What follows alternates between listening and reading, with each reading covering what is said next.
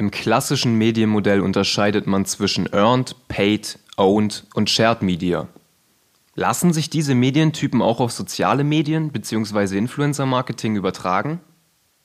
Im Endeffekt lassen sich diese vier, ähm, vier Werbeformen, ähm, Paid, Earned, Shared und Owned, direkt übertragen aus den, aus den klassischen Medien in die sozialen Medien, beziehungsweise aus den ähm, renommierten Medien in die sozialen Medien. Ähm, auch, auch da ist oft, wenn, wenn Leute nicht ähm, aufgewachsen sind mit den sozialen Medien oder sich gut damit auskennen, ein großes Fragezeichen da. Und es fühlt sich an wie die Neuerfindung des Rades. Aber eigentlich finden sich gerade all diese vier ähm, Punkte genauso wieder in den sozialen Medien und man kann auch ähnlich damit arbeiten. Also sprich äh, Paid Media wäre ähm, klassisch äh, bezahlte Social Ads, ähm, Online-Werbung oder bezahlte Kampagnen mit Influencern. Ähm, Earned Media ist, ist ein ähm, ganz wichtiger Teil sogar im Influencer-Marketing.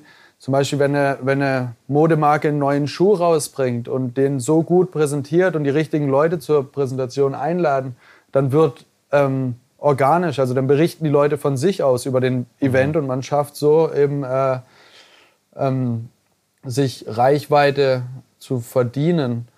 Ähm, Owned ist ein, ist ein spezieller Bereich, wo mit Sicherheit auch noch ein Haufen Potenzial drin steckt.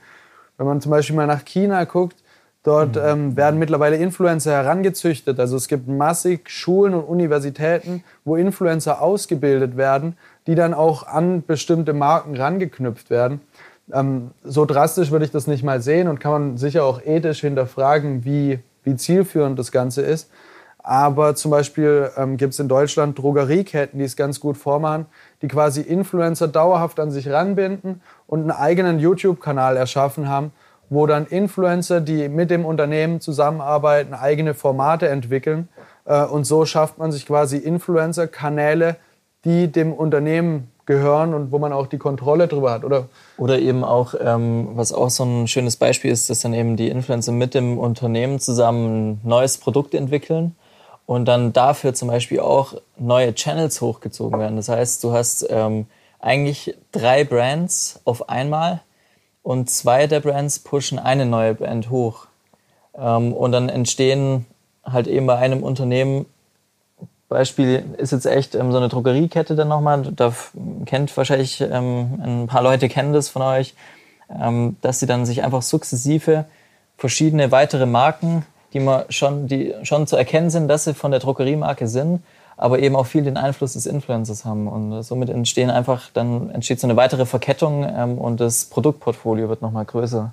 Und es entsteht aus einem ganz anderen Zusammenhang. Ähm, also kommen praktisch von außen, kommen Leute rein, die eine Idee haben, wie könnt ihr euer Produktportfolio ähm, ausbauen und dann merken die Marken so, ah, macht vielleicht Sinn und wir haben direkt jemanden mit dem Boot, über den wir das auch mitvertreiben können und über unsere Kanäle. Und dann hast du ja zwei Fliegen mit einer Klatsche. Ja, also im Endeffekt ist es ja auch das, was wir programmieren, dass wir sagen, ähm, Marken arbeitet langfristig mit Influencern zusammen. Also da gibt es auch einfach die Möglichkeit, äh, Jahresverträge abzuschließen.